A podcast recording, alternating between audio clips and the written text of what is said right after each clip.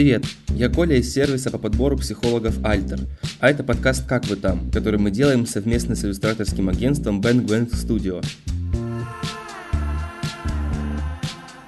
В этом подкасте мы рассказываем истории людей, которые оказались в вынужденной эмиграции. Наши гости – иллюстраторы и дизайнеры из Bang Bang Studio, которые делятся своими историями и проблемами при переезде. В этом выпуске у нас в гостях Антония Лев, иллюстраторка, уличная художница, которая живет сейчас в арт-резиденции в Хельсинки. Мы поговорили с Антонией о том, как она адаптировалась к новому месту жительства, спросили, как знание языка помогает лучше понять других людей и узнали, как приспособиться к новым порядкам в новой стране.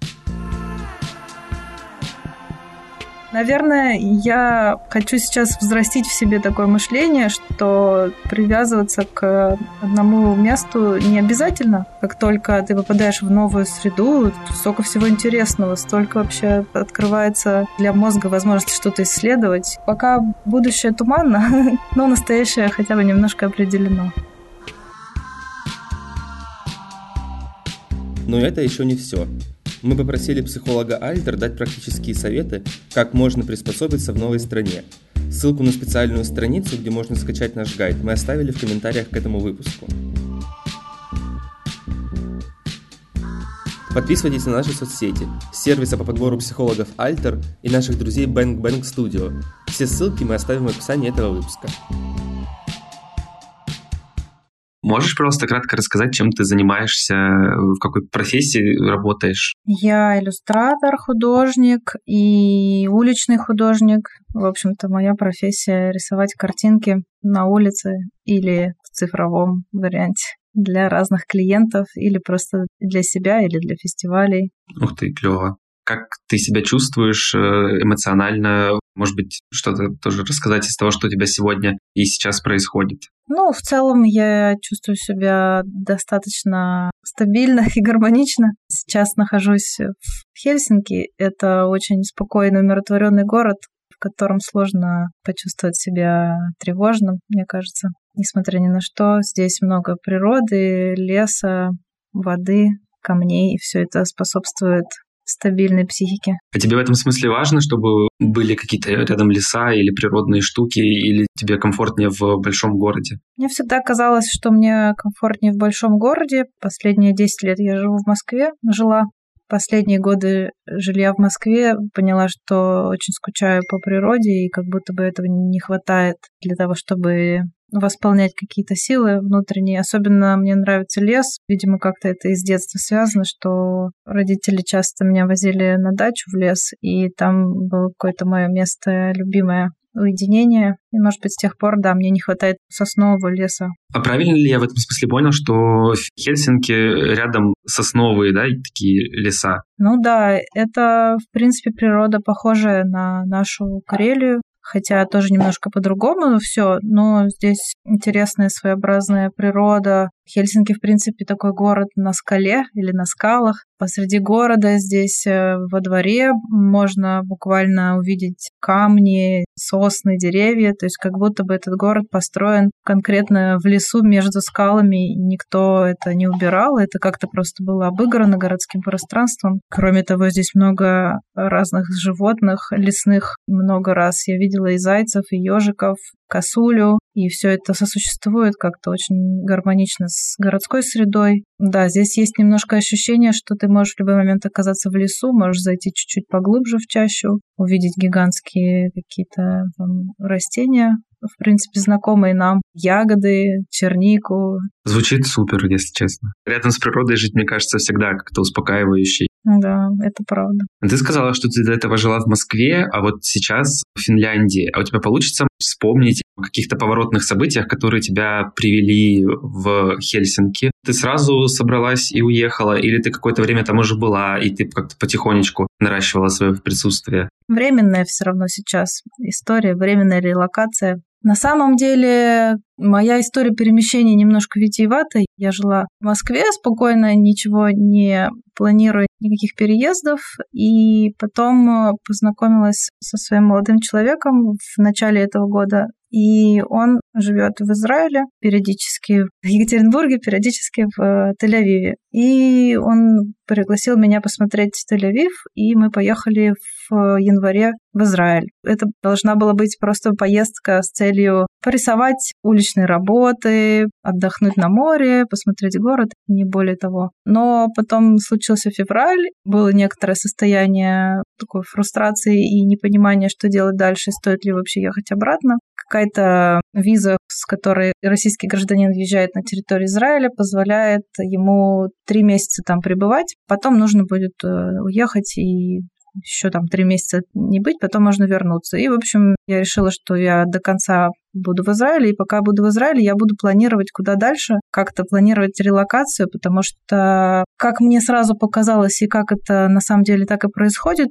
самая главная проблема — это работа, и моя работа как иллюстратора, например, ставится под вопрос э, уже в России теперь, как бы нет ощущения, что все будет как прежде, поскольку я всегда работала со всякими брендами международными, и это теперь уже не представляется возможным в России работать с брендами как раньше, и понятно, что это и на доходах скажется, и, и на карьере художника, которая вроде должна идти все время по нарастающей. А так это, получается, придется сделать такой шаг назад в сторону каких-то госкорпораций или, я не знаю, чего, муниципалитетов, областей. Не самая радужная как будто бы перспектива для карьеры художника. И поскольку я художник и мой молодой человек художник, мы решили действовать э, методом, который подходит для художников. Это метод поиска арт-резиденций. То есть по всему миру есть э, организации, которые предоставляют э, художникам на какое-то время жилье, какой-то бюджет и возможность для того, чтобы работать, что-то творить, делать уличные работы или выставки. И, собственно, мы были в поиске вот таких мест, и нашли как раз много куда на самом деле отправляли письма, и нам ответили из Хельсинки, из организации Хельсинки Urban Art. После того, как закончилась виза в Израиль, мы поехали сначала в Москву, я сделала себе шенген, поскольку вот для такого рабочего визита это тоже возможно сейчас все еще не для туристического. И вот получается уже месяц я в Хельсинки, еще месяц пробуду тут. Есть там несколько дальнейших планов, один из которых связан с продолжением резиденций европейских, а другой план к возвращению в Израиль, поскольку это самый такой логичный путь, пробовать и в Израиле тоже как-то зацепиться, поскольку молодой человек у меня израильтянин, и вариант, который возможен тоже. Пока будущее туманно, но настоящее хотя бы немножко определено. Вот ты сказала про арт-резиденции. Честно говоря, может быть, просто я не сильно в этом смысле как-то в индустрии, но я не слышал, чтобы в России были какие-то такие же штуки. Ты как художник слышала про такое в России? Про арт-резиденции? В России, да, конечно, есть арт-резиденции и в России тоже. Может быть, да, это не имеет такого большого информационного распространения, но, например, в Виксе, недалеко от Москвы, есть э, для уличных художников резиденция. Вот э, в Екатеринбургской области, в Сесерте есть арт-резиденция. Сейчас она как раз проходит. Другой вопрос, что сейчас им немножко сложнее, наверное, стало функционировать, и они скорее принимают только российских художников, так предполагаю, поскольку трудно да, кого-то привозить сейчас. Но тогда в России это существует, может быть, не в таком масштабе и, скорее всего, не с такими бюджетами. Все-таки в Европе, в Америке это какая-то такая практика, ну, прям совсем распространенная, частая. Возможно, это связано с каким-то большим, что ли, бюджетом, который выделяется, наверное, на культуру в других странах. Звучит здорово, что есть такая поддержка культуры. В развитых странах кажется, что это классная практика, и круто, что это существует. Еще хотелось спросить, ты упомянула, что ты уличный художник, а мне в этом смысле интересно еще, как эта культура отличается, например, российская от израильской и израильская от финской. У меня есть такое некоторое представление, Возможно, это вот особенность города, где я живу. Я живу в Краснодаре, и у нас здесь для того, чтобы твою работу не замазали, нужно согласовать ее с администрацией или выиграть тендер или что-то в таком духе сделать. И кажется, что это такая сложная история, хотя еще возможно, что Краснодар довольно лояльный к этому городу, потому что у нас тут даже есть группировка современного искусства, которая довольно провокационные работы делает, и в целом немного лояльная такая штука. Вот кажется, что в России чуть-чуть сложнее, чем в других развитых странах, или нет? Огромный вопрос и глобальный, но сейчас попробую как-то обозначить свое, наверное, мнение. Совсем не претендую на то, что оно правильное, но меняется от города к городу, от э, времени ко времени. Скажем, когда-то там лет 10 назад было нормально. И в Москве можно было рисовать. Как можно? Все равно штраф за это присутствует какой-то административный. Но я, когда начинала свою карьеру как уличный художник, я, конечно, не спрашивала никакого разрешения, делала это нелегально в Москве и просто шла, искала, например, какие-то заброшенные здания или какие-то места, где много кто рисует. Видно, что когда рисуешь, то тебя не забирают. Называется легальный или полулегальный споты. Там э, вроде как можно это делать. Или вдоль железных дорог. Классическое тоже место, где можно спокойно порисовать. Но действительно, последние несколько лет, наверное, года четыре, существует тенденция к тому, что стало практически уже невозможно это сделать. От города к городу, но в целом, да, в Москве огромное количество полиции, камер. Приплюсовываем к этому то, что в Москве постоянно все чистят, красят, убирают, и все должно быть стерильно, идеально. Собянин не жалеет денежки на то, чтобы каждый миллиметр выглядел вылизанно и стерильно. Несколько раз я попала на какие-то проблемы, ну, небольшие, скажем так, не осталось незамеченной, и как-то предпочитаю с тех пор в Москве не рисовать нелегально. Если, скажем, мы возьмем э, Екатеринбург, то там как-то посвободнее все эти годы было, но и в то же время из-за разных политических митингов и прочих каких-то разногласий точно так же чувствуется то, что полиция все равно следит, и у кого-то могут быть проблемы. В Екатеринбурге проходит каждый год фестиваль партизанского искусства «Карт-бланш», который принципиально не утверждает ни у кого работы, приглашает художников, которые могут за бюджет этого фестиваля сделать то, что они хотят, свободное высказывание в городе. И тфу-тфу-тфу, пока вроде бы все в порядке проходило. Были какие-то эпизоды там особо острых работ политических, но в целом все в порядке. Хотя анонимность все увеличивается и увеличивается с каждым годом, все-таки понятна ситуация. Ну а так вообще, конечно, это скорее исключение. И в подавляющем большинстве 90% работ делается легально. То есть, да, действительно, нужно куда-то там у администрации спрашивать, нужно у собственника спрашивать. От региона к региону где-то это там департамент архитектуры смотрит. Документы в МФЦ понести. Да, да, да, бывает и такое. Как правило, находятся люди, например, инициативные, которые хотят в своем регионе что-то такое сделать. Они вот занимаются вот этой всей работой административной, и дальше уже художников приглашают. Так как-то все свыклись с тем, что такая схема удобнее всего. И художники уже расслабленно либо ждут приглашений на фестивале, и так уже через вот это делают свои работы. Ну, либо рассылают сами свое портфолио. Вдруг кому-то так понравится, и кто-то запарится это все организовать. Естественно, во всем мире это тоже так. Ну, в Германии, в той же, ну да, в Берлине очень много нелегального граффити или стрит-арта, и в Париже тоже, но в то же время и штрафы там существуют, и в то же время тоже надо соблюдать какую-то аккуратность, осторожность. Точно так же там проходят легальные фестивали уличного искусства,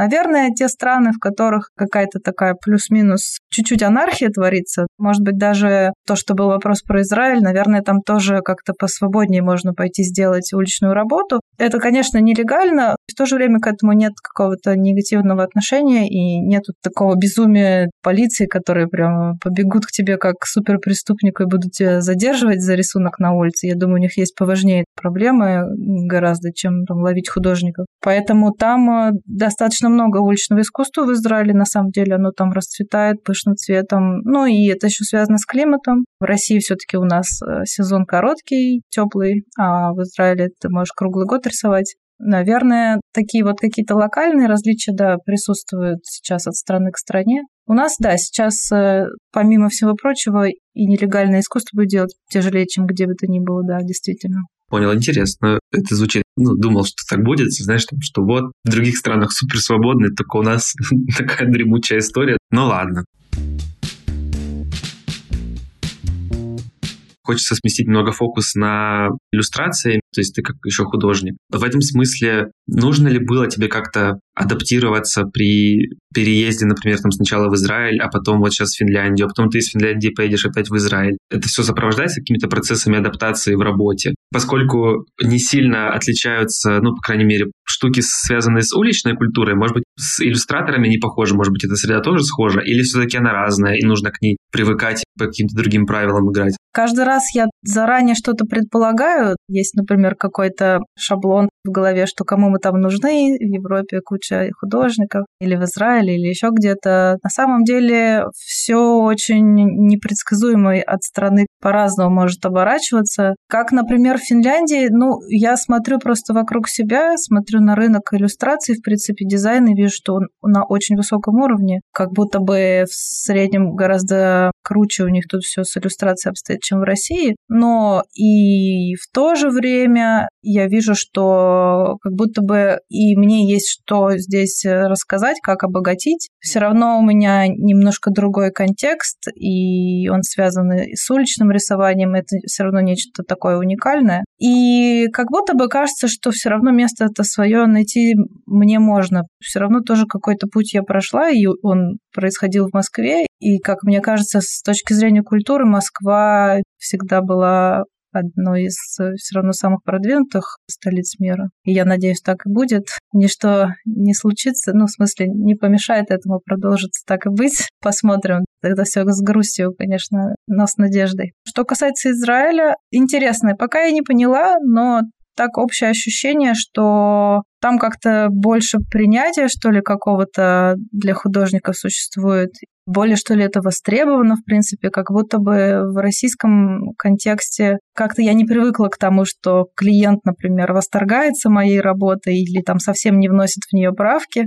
В Израиле по какой-то причине люди, во-первых, сначала 30 раз тебе скажут, что это все очень amazing, и, конечно же, как-то удивительно, что не пытаются как-то поменять концепцию. По крайней мере, я пока с этим не сталкивалась, но думаю, все впереди, конечно. Пока что такое различие. Не то, что это адаптация, а скорее больше расслабление, чем адаптация. Если говорить про Финляндию, то здесь уже есть э, у меня несколько каких-то проектов приятных, полууличных, полуиллюстраторских, я даже не знаю, в какой их э, отнести жанр. И скоро выставку даже открою своих принтов, и мне кажется, что по итогам этой выставки, моих и моего молодого человека, тоже мы совместную сделаем выставку. И вот по итогам можно будет судить о том, насколько принимает финский рынок э, российских иллюстраторов, или все-таки это что-то непонятное будет. Но у меня как-то оптимистичные, на самом деле, ощущения. Кажется, что мы вполне можем составить им конкуренцию. Здорово. Ну, мне кажется, да, все получится в этом смысле. Мне почему-то кажется, что такое впечатление. У меня просто есть несколько друзей каких-то, которые фрилансят на западный рынок. У них сейчас тоже сложности, там кто в России остался. Но говорят, что в Европе подход очень лояльный и очень классный, и все очень лояльно относятся, очень ценят в этом смысле чужое творчество и работу. И это, мне кажется, клевый подход. Да, я соглашусь, именно лояльность и действительно какая-то бережность к художникам. Это есть, да, это правда чувствуется, ну, по сравнению с Москвой. Хочется сместить фокус на адаптацию уже более прикладного свойства, приземленного в этом пробыть, поговорить. Мне по твоему рассказу показалось, что не возникло сложности с идентификацией себя с точки зрения работы и тех штук, которые тебе нравятся. То есть ты как уехала из России иллюстратором, художником, так ты и продолжаешь им быть. У меня просто так получилось, что мне проще. Я художник с каким-то сформировавшимся своим стилем и со своей темой. Поэтому я переезжаю вместе со своими картинками, и, в принципе, ничего не меняется в том, что я делаю. Я просто предлагаю людям, и они покупают это. Когда-то раньше я работала, например, графическим дизайнером в рекламных агентствах долгое время. Вот это было бы сложнее, потому что, да, это действительно нужно искать работу, нужно подстраиваться под других э, клиентов, других коллег. Я сейчас очень как бы рада, что я не осталась в этой профессии, что я пошла путем своего собственного стиля и какого-то фриланса иллюстраторского, и именно карьера художника, поскольку я чувствую, что как будто бы это некая идентичность, которую ты просто с собой носишь, и тебе особо ее уже менять не надо в этот момент. Она уже такая монолитная, везде хорошо встраивается относительно, наверное. Пока что не встречала мест, где бы она плохо была применима. А если говорить про другие сферы жизни и адаптацию в них, то, например, какие-то повседневные штуки, связанные с прогулками, с походом в магазины и какие-то такие штуки, насколько было сложно привыкать или насколько сильно это отличается от того, что ты до этого привыкла, до того, как ты в Москве жила. Сложно было привыкать или нет? Первое время я немножко ныла. Я помню точно, что в Израиле мне не хватало разных э, моих московских э, привычек, например, такси, которое недорого стоит, и можно постоянно на нем ездить туда-сюда, доставки продуктов там за 20 минут из магазина. И, в принципе, не хватало огромного разнообразия продуктов, и не хватало нашего вкусвила любимого. Я сейчас понимаю, что я звучу как какой-то супер разбалованный московский хипстер, который лежит дома, фрилансит и все ему приносит. Но на самом деле до какой-то степени так оно и было. Да, у меня была очень такая жизнь через приложение в основном, мне кажется.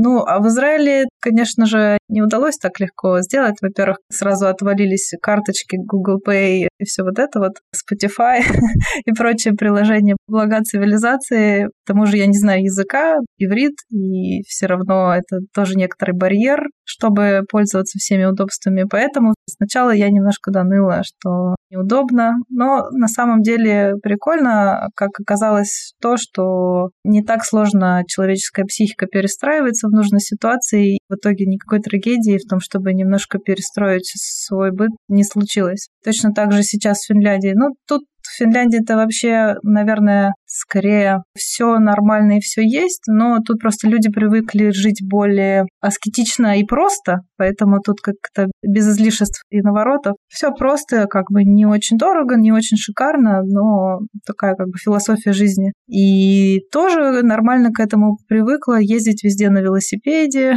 покупать продукты в магазине, что-то из них готовить и нормально. В общем, я на самом деле поняла, что все равно есть какие-то жизненные приоритеты. Наверное, можно переадаптироваться на другой быт, если приоритетом стоит, например, возможность реализовать любое произведение искусства, которое ты сейчас хочешь, с любым высказыванием. Как будто бы там возможность свободно говорить, свободно что-то делать важнее, чем возможность воспользоваться Яндекс Такси. Это прикольный поинт про то, что цене и клево жить в той стране или где-то, где можно свободно высказываться, но зато не ездить на Яндекс Такси. Ну, ничего страшного, поезжу на велосипеде. Тем более, что Европа и другие страны дают тебе возможность еще и посмотреть на какие-то вещи, которых в России мы не, не видели никогда. Поучиться у других людей, как они там придумали жить немножко иначе, но тоже по-своему. Насколько тебе близок э, оказался вот этот вот, например, подход аскетичности? То есть у меня есть просто такая гипотеза, что там, если ты легко привыкаешь, наверное, в каком-то смысле тебе это близко или, по крайней мере, симпатично, да, такой образ жизни, и ты как-то, наверное, легко к нему адаптируешься. А если нет, то прям дольше. Ну да, понимаю. Наверное, мне скорее близок, да, такой подход. Мне кажется, что я как раз такой человек, что мне, в принципе, не супер там важно, чтобы еда была вкусной. Ну, вот это вот все. Спокойно отношусь к какому-то гедонистическим удовольствиям и комфорту. Хотя все мы любим это, конечно, но я понимаю, что как будто бы это, наверное, не самое главное для меня лично. Иногда поражает, насколько в Финляндии все более рационально. Ну, какие-нибудь маленькие дачные домики, одноэтажные, которые стоят друг к другу, плотно у всех огороды, и как-то это все так приятно выглядит, и при этом видно, что это гораздо все проще, дешевле и не так вычурно, как в России, но насколько там приятнее находиться и насколько там ну, лучше спланировано само пространство этих огородов. Как будто бы для нас это слабое место, наше слепое пятно сделать проще, да, но круче. Как будто бы для нас в усложнении и в детализации лежит э, ключ к тому, чтобы было круче. Если обратиться немного к матчасти и вот про адаптацию, ассимиляцию, то есть такой подход в котором говорят о четырех стадиях. Первое — это там такой медовый месяц в кавычечках, такое первое время после переезда, когда люди приезжают и такие, вау, какое классное место, где я живу, как же мне повезло тут оказаться. Вторая стадия — это разочарование. Заканчивается эйфория, ты сталкиваешься с первыми противоречиями или расхождениями. Третий этап — настройка, когда ты учишься по-новому сотрудничать с новой средой, то есть искать какие-то точки пересечения, с ней взаимодействовать. И последняя ассимиляция уже как бы окончательный этап, когда ты уже привык, подружился да, с новыми какими-то порядками, обычаями, бытом. Вот если на эту классификацию посмотреть, то как тебе кажется, на каком этапе ты находишься сейчас? Я точно нахожусь э, на стадии медового месяца и в Израиле, и в Финляндии. Не наступило пока никакого разочарования. Наверное, пока что я еще очаровываюсь разными природными там вещами или урбанистическими, или культурными. Пока что мне, да, все интересно, все нравится. Но интересно будет даже, да, посмотреть, какие я найду там потом недостатки, и потом сравнить с этим подкастом то, что я говорю думаю про вот эти вот этапы и немного ориентируюсь в этом смысле на себя, мне бы, наверное, было бы страшно ждать вот этого этапа какого-нибудь разочарования, типа, что вот, блин, будут сложности, а что делать? Ну, просто я сам чел немного по своей натуре тревожный, и поэтому я такой, блин, блин, а вдруг сейчас будут сложности? Тебе вот в этом смысле не, не страшно, или ты такая, типа, ну, будут проблемы, разберусь. Ну, наверное, да. Мне, наверное, в этом смысле не так страшно. Будут проблемы, разберусь. Когда-то у меня с Москвой так случилось. Я помню, что, да, действительно, я переехала в Москву из небольшого города, из Липецка когда-то, после института. Первые пару-тройку лет я просто вообще обожала Москву, ездила на велосипеде, на все фестивали ходила и по максимуму пользовалась всем вообще, что там было. Но вот сейчас я понимаю, что я даже как бы не хочу туда вернуться. Вот я вернулась на месяц, чтобы сделать документы, и мне сполна хватило, чтобы уже расхотеть туда возвращаться. Наверное, я хочу сейчас взрастить в себе такое мышление, что привязываться к одному месту не обязательно. Ну, как только наступит этап того, что не нравится и уже совсем не то, то значит это повод ехать дальше. Я так надеюсь, ну, будет такая возможность. Хотелось бы, поскольку я надеюсь, мир все-таки улучшается, а не ухудшается. Не уверена, что нужно терпеть и оставаться там, где некомфортно. Вот на самом деле это правда так. Я даже, наверное, последние пару лет помню, что ходила в Москве к психологу и постоянно тоже искала, в чем проблема, в чем проблема, почему мне все время тоже так тревожно. Но на самом деле я отчасти понимала, что, возможно, это место уже не совсем комфортно. Читая новости, там, смотря на, на события, которые происходят вокруг, это как бы атмосфера нагнеталась, нагнеталась, нагнеталась, и я думала, что, ну, это у меня просто вот такое пессимистичное мышление, ну, надо, наверное, просто по-другому смотреть на мир, ну, наверное, это проблема где-то в чем-то другом. По сути, мне кажется, что и от места, где разворачивается твоя жизнь, тоже ну, зависит то, что в голове происходит, и тратить время на место, которое тебе не подходит, наверное, уже не стоит, все-таки жить короткое. А это, кстати, интересное наблюдение, что в этом смысле среда, в которой ты жила, каким-то образом подкрепляла твою тревогу. А получается, что когда ты уехала из Москвы уже, то ты стала чувствовать себя чуть-чуть лучше или просто как состояние не ухудшилось в этом смысле? Ну, я точно стала лучше себя чувствовать абсолютно, сто процентов. Все-таки инфополе, в котором мы живем, через новости, через друзей, через коллег, через родителей транслируются разные эмоции за разные типа страха, типа ощущения безнадежности. Это все влияет, мне кажется. И в этом смысле здорово быть погруженным, с одной стороны, в ужас от того, что происходит в твоей стране, и всегда иметь возможность выйти из дома и окунуться в мир людей, которые вообще не в курсе, что там происходит, и у них нет никакой по этому поводу эмоций. Ну или, допустим, она у них есть, но они все равно не так сильно в это вовлекаются. Это не их насущная проблема сейчас.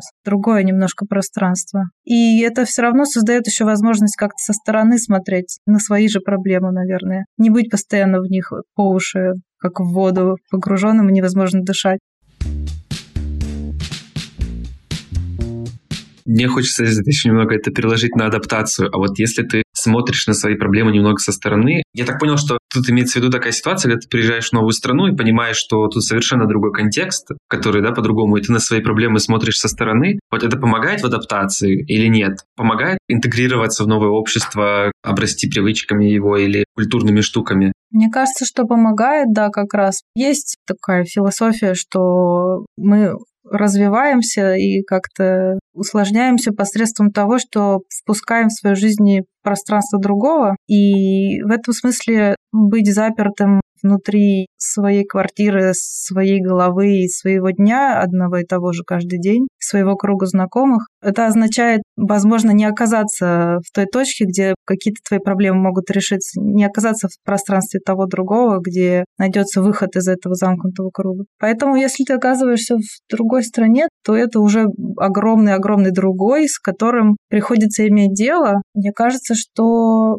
принципе, есть такое состояние, когда эго само на себя уже давит так сильно, что ему уже тяжело. Есть э, состояние, когда ты немножко подзабил на свое эго, ну, скажем так, на свои проблемы со стороны смотришь, ну, то есть ты немножко уже в них не вовлекаешься. Как бы находишься в этот момент в наблюдении за окружающим, потому что тебе нужно понять, где ты, кто эти люди, что вообще делать. И в этот момент э, уже и эго так сильно не давит. Ты уже отвлекаешься на вопрос того, а как мне жить вот здесь, как мне общаться теперь с новыми людьми. Ну и мозг-то наш очень любит усложняться, он любит ставить себе какие-то задачи и решать их, поэтому как только ты попадаешь в новую среду, столько всего интересного, столько вообще открывается для мозга возможность что-то исследовать, столько хороших гормонов от этого сразу появляется, что это по-любому со всех сторон помогает, да. А ты вот до этого сказала, что ты переехала из Липецка в Москву, а потом там из Москвы в Израиль, из Израиля в Финляндию, потом опять в Израиль. А вот мне в этом смысле интересно, можно ли научиться адаптации, то есть рассматривать ее как некоторый навык или скилл, который прокачивается с каждым переездом? Такое возможно, как тебе кажется?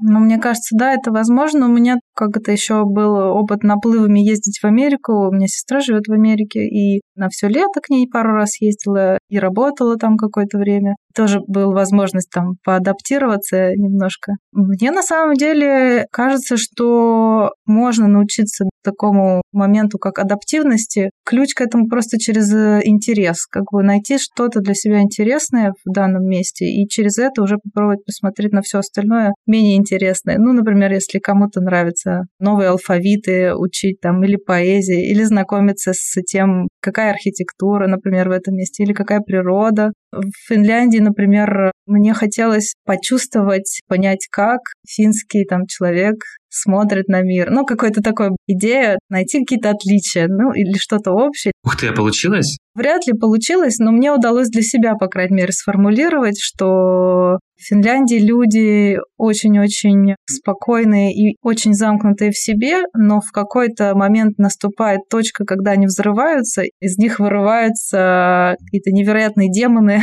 которые нам э, непонятны, не подвластны. То есть у них очень популярные всякие black metal группы, и, в принципе, вот эта эстетика такого настоящего панка, вот эти все металлисты-рокеры, они как будто бы остались у них не как субкультура, а просто как довольно популярный стиль того, как люди одеваются и выглядят, в принципе. То есть это такая какая-то вот эта черная дарковая эстетика жесткая, она очень здесь популярна и в музыке, и во внешнем виде. И при этом в сочетании с невероятно гармоничной там природой, спокойной архитектурой, приличными, милыми белыми и замечательными финами. То есть есть как будто, да, такое ощущение, что у них сочетание нежности и жесткости такой крайний существует одновременно. Ну, для себя я так это сформулировала. Я не думаю, что, конечно, правильно как-то генерализировать все и обобщать, но в такую игру мне было интересно поиграть, понаблюдать за людьми, посмотреть на вот это вот все. Ну и, наверное, в каждой стране через это мне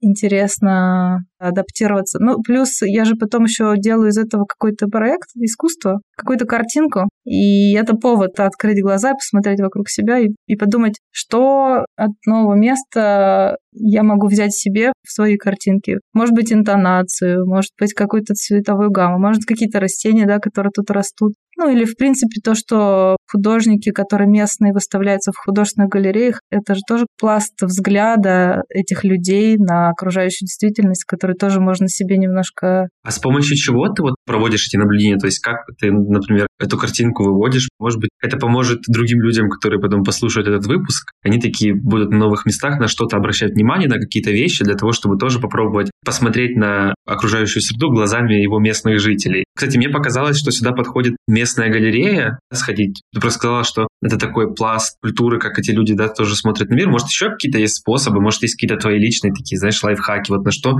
внимание обратить? Я обращаю внимание на одежду обычно, особенно модники, как одеваются зумеры, как одевается молодежь. Для меня вот это вот какой-то важный показатель. То есть это что-то, что в топе какого-то сейчас. Я обращаю внимание, ну, на искусство это понятно, на уличное искусство, конечно же, то есть какой андеграунд, какой диапазон свободы у них здесь есть в плане уличного искусства, для меня это тоже интересно всегда. Конечно, то, как люди разговаривают, еще тоже всегда интересно. В Израиле они разговаривают громко, очень близко с тобой, очень много, по любому поводу предпочитают позвонить, нежели написать. А для интроверта, мне кажется, честно. Вообще очень тяжело, да, ну это не для всех вообще подходит такая манера общения, тем более это еще не родной, там на английском, допустим, не родной язык, это дополнительный стресс. Еще если ты интроверт и вообще людей не любишь особо, то это вообще... Просто смерть сразу. Да, в Финляндии такой язык, как мне показалось, он такой немножко как будто бы игривый, как будто прыгающий такой. тан тадан тадан тадан тадан тадан Это все интересно, как будто мне какую-то сказочку про лесных троллей рассказывают. Ну да, я бы сказала игривый, когда люди так игриво разговаривают друг с другом. Такое у меня ощущение. Ну, тоже что-то это дает какой-то оттенок для меня, какой-то повод влюбиться в культуру, в людей, которые меня окружают на уровне звуков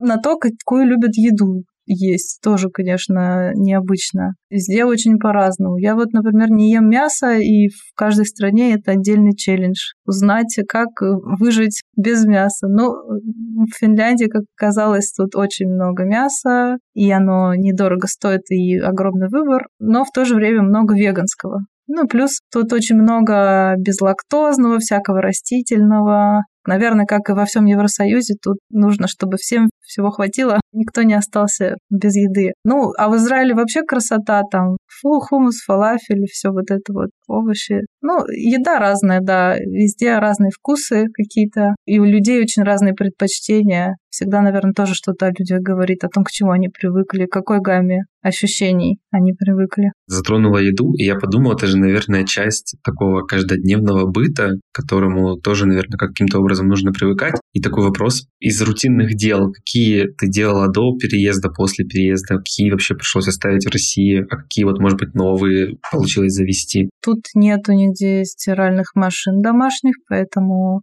привычка ходить раз в две недели в общественную стиралку, например, появилась. А еще в Финляндии нужно заранее записываться в тетрадочку, чтобы никому не помешать, чтобы все было цивилизованно. Но это бесплатно. Тем не менее, любой человек может постирать. Житель дома. Что еще? Ну, наверное, больше пришлось как-то покупать еды и готовить. Естественно, пришлось считать наличность, поскольку карточки ушли из нашей жизни. И это новая привычка. И вообще, в принципе, рассчитывать деньги вручную, вот это тоже отдельный прикол и какая-то бытовая привычка, которая раньше точно не было. Раньше, да, все делало приложение. Мне кажется, что раньше я гораздо больше времени залипала в соцсетях, в ТикТоке и в Ютубе, а сейчас какая-то беда случилась, и его откроешь, а там какой-то портал в ад открывается. Поэтому все, ТикТока больше нет. Остался, наверное, только YouTube. И то он такой грустный, что и, его тоже не хочется особо слушать. Мне кажется, что вот привычка зависимости от соцсетей у меня точно исчезла. Ну, еще в феврале помню, что я телефон вообще в море случайно уронила. Подсознательно, наверное, все-таки хотела это сделать, потому что эти новости каждодневные с утра просто так демотивировали, что ну, не хотелось вообще смотреть в это зеркало и видеть эту реальность. Ну и так как-то я постепенно отучилась да, от того, чтобы без конца скроллить, перестроилась. Про соцсети, мне кажется, это особенно важно информационное пространство, мне кажется, еще это немного пересекается с тем, что ты до этого говорила. Когда ты там живешь в Москве, да, например, довольно тревожно становится, потому что на тебя влияет окружение и в целом какой-то контекст, то кажется, что социальные сети тоже очень этот контекст подкрепляют в этом смысле. А про ТикТок, у тебя в смысле русскоязычные, там перестали новые видео появляться, или он стал финским, и другие видео появляются? Что произошло? Я не знаю, может быть, его можно как-то перенастроить, но у меня аккаунт, который мне жалко удалять, все-таки он российский был. Вся моя предложка — это исключительно русскоязычный или российский контент. Он стал очень-очень скудным из-за того, что он только русскоязычный. Можно было бы создать новый аккаунт, например, где-то в другой стране, но у меня тогда исчезнет то, что я выкладывал до этого, и это как-то жалко немножко. Я тебя понимаю, потому что, ну, у меня тоже сейчас только русскоязычная лента, там же были ограничения, ну, по-моему, до сих пор не есть, что русскоязычная часть ТикТока не может выкладывать новые видео, и они, видео из других стран тоже пока закрыты для просмотра. Обидно. Но я знаю, что чуваки заводят себе иностранные аккаунты ТикТока и продолжают смотреть. Наверное, это сделать, просто распрощаться. Кстати, про ТикТок еще такая мысль пришла. Мне кажется, там причастны мемы и какие-то мемные штуки такие. Мемы в других странах другие или не похожи на наши. Ну, понятно, там, кроме мемов суперлокальных, я подписан на много англоязычных мемов. Мне кажется, что по-любому есть какие-то здесь локальные мемы, но также есть по-любому пласт американских вот этих мемов англоязычных, которые по-любому все понимают международные. Хотя это такой интересный тонкий момент. Я только вчера слушала, как на YouTube какой-то передача про мемы.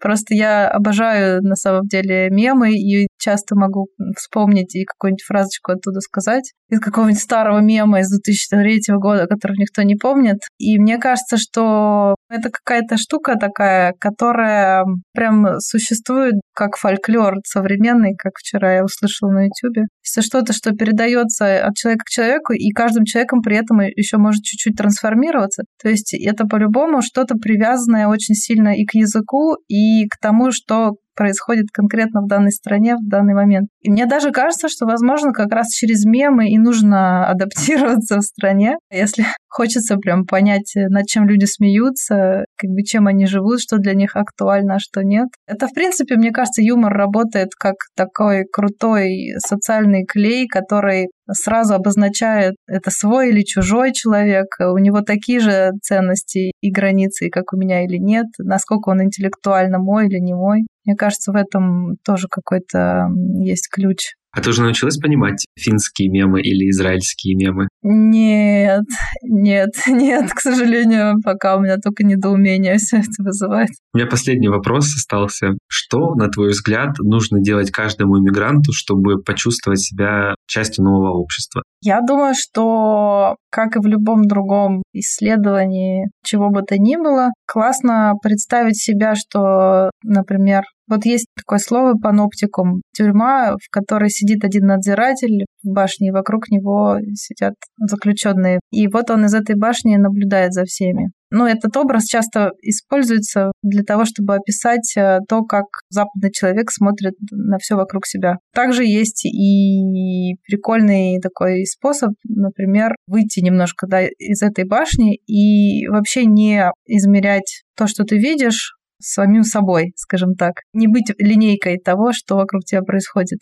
Я думаю, что в этом, наверное, самый большой прикол адаптации, в том, чтобы просто попробовать подумать, что на секунду хотя бы, что не существует в эту секунду, например, сейчас того, как тебя зовут, из какой то страны, какого ты пола, сколько тебе лет. Просто вот посмотреть как наблюдатель, у которого ничего этого нет. Есть просто вот глаза для наблюдения, и там уши, кожа, язык. Я думаю, что для любого исследования, для любого проникновения во что бы то ни было это подойдет. И для того, чтобы адаптироваться в другой стране, я чувствую, что это подходит точно так же. То есть вот не быть таким надзирателем тюремным, а стать просто наблюдателем со всех-со всех сторон, проникнуть везде всеми возможными способами. Это крутая метафора про надзирателя. Начала рассказывать, я сначала подумал метафору про того самого надзирателя, а все остальные пленники. Но понял, что это правда немножечко, что мы как из таких своих из-под забрал смотрим на это все. А тут, мне кажется, про открытость тоже, и это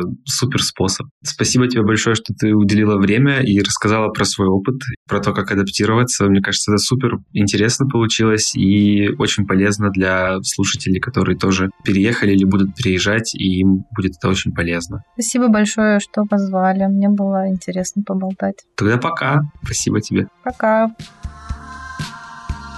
Спасибо, что дослушали этот выпуск до конца. Если вам понравился эпизод, ставьте звездочки в Apple подкастах, сердечки в Яндекс Музыке и других сервисах, где вы слушаете подкаст. До встречи через неделю.